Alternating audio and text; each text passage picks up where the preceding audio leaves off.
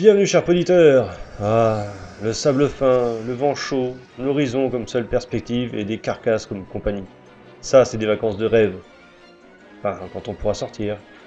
Et puis à condition de ne pas avoir trop d'attaches et d'aimer les oiseaux. Bon, l'histoire de ce soir est celle de Earl Dix, un condamné à mort violent qui réussit à s'évader peu avant son exécution. Il est incarné par, excusez d'avance ma prononciation, Kyle MacLachlan. Si le nom est difficilement prononçable, en revanche tu le connais forcément.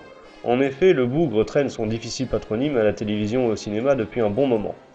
Il a été Paul Atreides dans le Dune de David Lynch, avant d'être l'agent spécial Dale Cooper dans la série Twin Peaks, du même David Lynch. Ils ont d'ailleurs beaucoup collaboré ensemble avant qu'il ne soit Orson Hodge, durant 8 ans dans la série culte, pour certaines, Desperate Housewives. Il a aussi été la voix de Donald Love dans l'excellent GTA 3. Bref, ce charmant individu, fraîchement libéré de sa cage, décide de prendre le large. Direction le désert, puis le Mexique. Sur sa route, il va croiser un flic, interprété par Jorge Del Hoyo, acteur dont le visage était certainement inconnu, mais pas la voix. Il a en effet été élu meilleur artiste de voix off et a narré de nombreuses bandes annonces, dont celle de Charlie et la chocolaterie, Happy Feet ou encore Freaky Friday, et ne fait pas semblant de ne pas savoir de quel film je parle. Son gros problème, c'est que le flic en question est tenace. Il le traque jusqu'à une station-service délabrée et s'engage une lutte à mort entre les deux, qui se termine mal pour les deux. Le policier ayant pris soin de se menotter au fuyard avant de bêtement décéder. Nous venons d'apprendre que Raymond Diggs s'est échappé de sa prison quelques heures à peine avant son exécution. Il aurait déjà attaqué une banque en n'hésitant pas à abattre une caissière qui n'allait pas assez vite pour lui remettre l'argent. Un avis de recherche a été lancé à toutes les polices de la région. Attention, Diggs est armé. Il est considéré comme extrêmement dangereux. Et extrêmement riche. Nous reprenons maintenant le cours normal de nos émissions. Y a pas à dire, le grand air, moi, ça me fait du bien. Et même au gars Robert, car c'est bien notre ami Bob, drapeur, que l'on retrouve pour la troisième fois de la saison. Et l'extérieur lui fait du bien au bonhomme. Il est bien plus à l'aise que dans les intérieurs confinés. La musique est assurée par Bruce Brewston, un compositeur dont tes oreilles ont déjà profité des bienfaits. Outre de nombreuses séries TV, comme euh, Pour l'amour du risque, des films ou des dessins animés comme les Bernard et Bianca ou encore Tombstone en passant par Moonwalker, il a aussi composé pour un jeu vidéo l'exceptionnel Heart of Darkness, chef-d'œuvre français, et encore pour des parcs d'attractions Disney car vous pouviez entendre ses œuvres dans le Visionarium, Cinémagique ou encore la première version de Space Mountain, tout cela à Disneyland Paris bien sûr. Et enfin à la réalisation et au scénario, nous retrouvons un scénariste star à l'époque, Steven De Souza.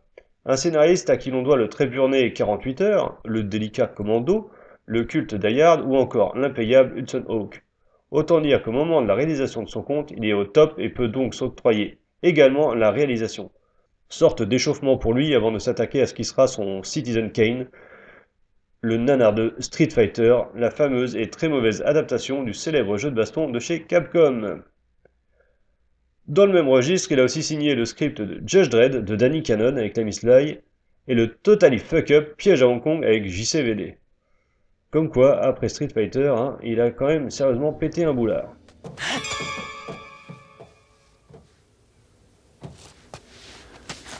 Désolé, mon gros. Je te servirai pas de déjeuner. Mais. Va te régaler, il y a du poulet en bas.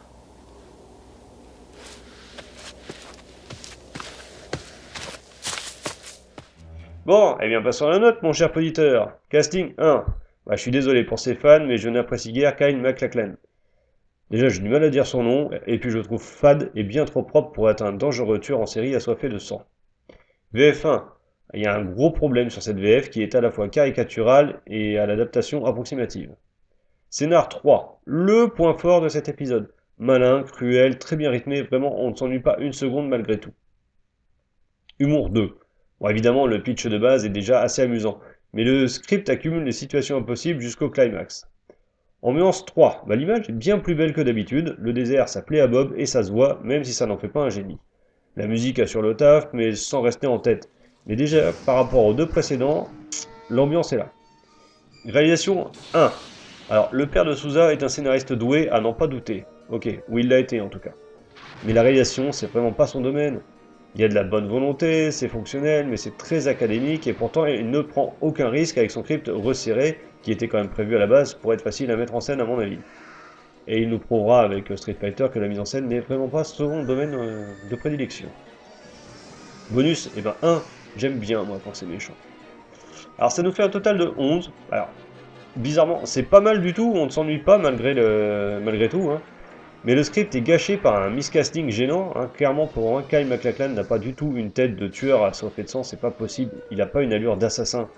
Alors ses monologues et tout son côté euh, badass fait artificiel et ça marche pas. Et puis bah, la réalisation est très très plate.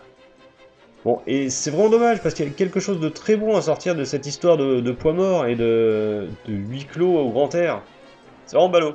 Mais encore une fois, bah, je t'invite à te faire ton propre avis. Euh, si tu veux en discuter sur euh, Twitter, avec plaisir. Et je te dis à la prochaine fois. Ciao.